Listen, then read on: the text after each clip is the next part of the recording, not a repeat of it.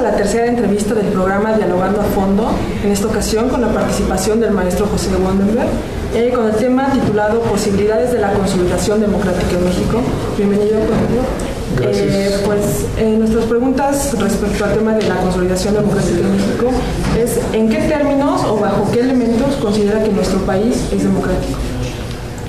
Bueno, yo creo que en los últimos 20 años México construyó dos eslabones que le faltaban al sistema político mexicano para ser democrático.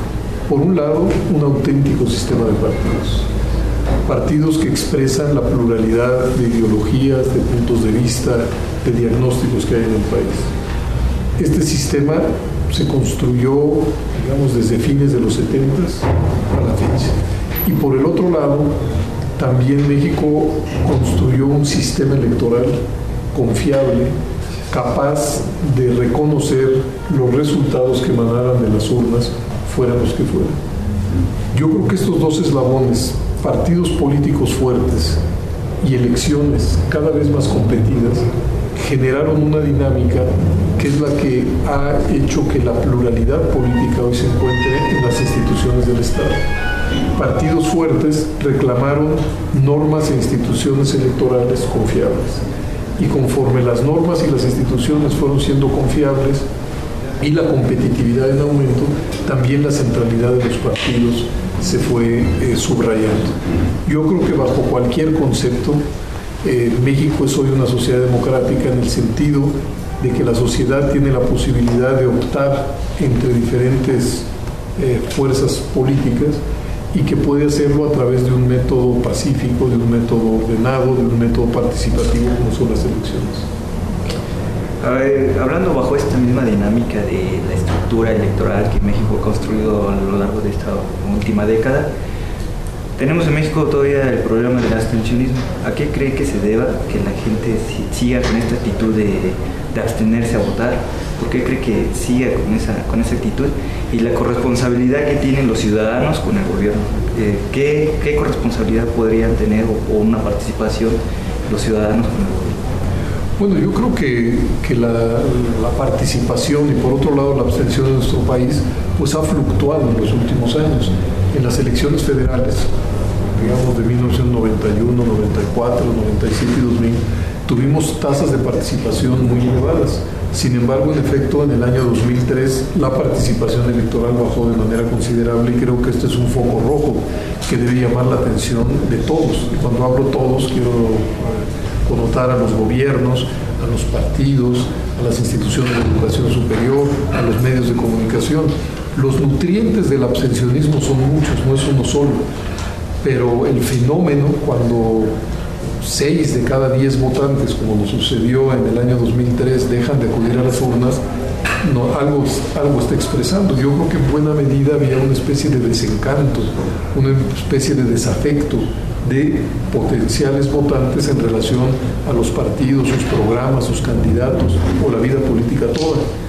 Ahora bien, no resulta paradójico que hoy que en México tenemos un auténtico sistema de partidos, que las elecciones son realmente competidas, que los ganadores y los perdedores no están predeterminados y que es el voto ciudadano el que al final va a decidir quién gobierna y quiénes van a los cuerpos legislativos, tanta gente se retraiga. De tal suerte que yo creo que requerimos de un esfuerzo conjunto entre autoridades, gobiernos, eh, centros de educación y medios de comunicación para tratar de socializar y extender los valores y los principios de la democracia, que incluyen, por supuesto, el principio de la participación ciudadana.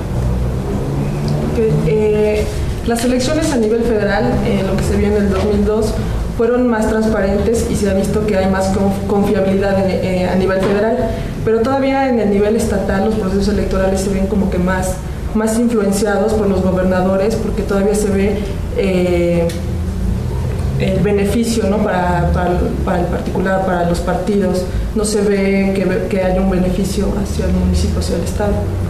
Yo no comparto esa apreciación. Yo creo que tanto a nivel federal como a nivel local los cambios están a la vista, que tenemos tanto un Instituto Federal Electoral que organiza las elecciones para presidentes, senadores y diputados, e institutos locales que organizan la de gobernador, ayuntamientos y congresos locales, que han ido cambiando y se han ido fortaleciendo. Lo que hemos tenido es que cuando tenemos elecciones muy cerradas, que eso por supuesto que no es culpa ni responsabilidad de la autoridad, eso es eh, la forma en que la gente vota, entonces se han sucedido algunos litigios en relación a esos resultados. Pero para fortuna de todos, estos litigios ya también tienen un cauce para desahogarse, que es un cauce jurisdiccional. Quien, está, quien, quien no comparte una decisión de la autoridad administrativa, por ejemplo, un instituto local o el Instituto Federal Electoral, van al tribunal local, el tribunal analiza el asunto y falla, y si aún ante ese fallo el partido o el candidato está en desacuerdo, puede acudir al Tribunal Electoral del Poder Judicial de la Federación. Y así es como se han resuelto los, los eh, diferendos electorales. A mí me llama la atención que ahí donde los resultados son amplios, es decir, el margen es grande, pues prácticamente no hay ni siquiera litigio de carácter jurisdiccional, mucho menos de carácter político. Y ahí donde los resultados son muy estrechos, entonces sí se desata esta, esta polémica pero yo creo que tenemos instituciones electorales tanto a nivel local como a nivel federal que son confiables, que están haciendo bien su trabajo y los resultados están a la vista. Las elecciones en nuestro país son auténticas elecciones. En unos estados de la República gana A, en otros gana B. Eh, quien gana hoy mañana pierde, quien pierde hoy mañana se recupera.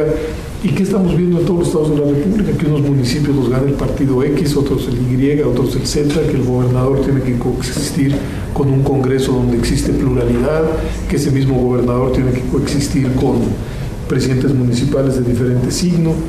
Y lo mismo sucede a nivel federal, el presidente de la República coexiste con gobernadores de diferentes partidos, el presidente de la República y su partido hoy no tienen mayoría en la Cámara de Diputados ni en la Cámara de Senadores. ¿Y quién forjó esa realidad? No las autoridades electorales, la gente votando. Y los humores públicos son cambiantes, que mucha gente que hoy vota por A, las próximas elecciones vota por B.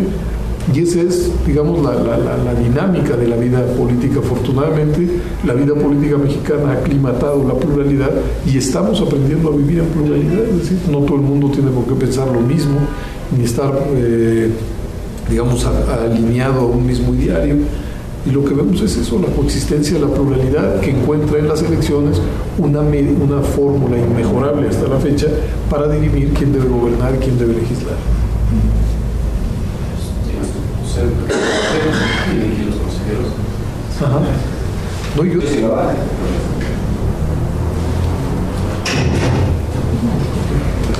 Este, bueno, eh, había comentado de la mayoría de, de, que tiene el PRI en la Cámara de Diputados y digamos el, poder que eh, tenemos con Vicente Fox en el Ejecutivo.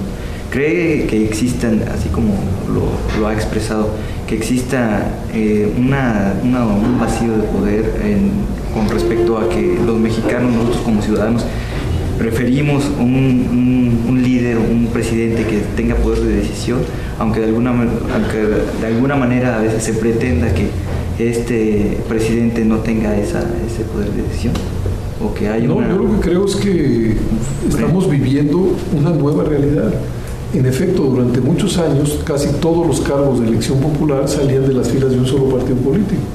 Entonces había un presidente de un partido, todos los gobernadores eran del mismo partido, ese partido tenía eh, mayoría calificada en la Cámara de Diputados y en la Cámara de Senadores y la inmensa mayoría de los municipios también gobernaban y bueno, pues de esa manera, en efecto, pues no había problemas eh, de gobernabilidad, pero había problemas de democracia. México era realmente un país plural y en sus instituciones públicas no aparecía esa pluralidad. Entonces, ¿qué es lo que forjó el país? Condiciones democráticas. Pero la forma democrática de gobierno es más compleja que la forma autoritaria, no hay duda. Ahora, los votantes generaron esa realidad. ¿A qué me refiero? Que el presidente de la República tiene que convivir con un Congreso legítimo donde él y su partido no tienen la mayoría. Entonces las artes de la política tienen que ser eh, potenciadas para la forja de acuerdos. ¿Qué es lo que el voto ciudadano finalmente está estableciendo? Que el presidente de la República está obligado a llegar a acuerdos con el Congreso para que sus iniciativas puedan prosperar. Pero eso es, digamos, la calidad y la cualidad de la democracia. Entonces, lo que sucede son realidades nuevas a las que no estábamos acostumbrados. Yo digo que venturosamente son realidades nuevas, pero que las artes de la política las podrán superar.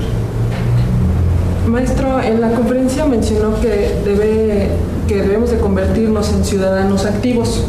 Eh, ¿Cómo considera usted que, bueno, particularmente la educación en México pueda contribuir a, a, la formación de ciudadanos activos o las universidades también en esa formación?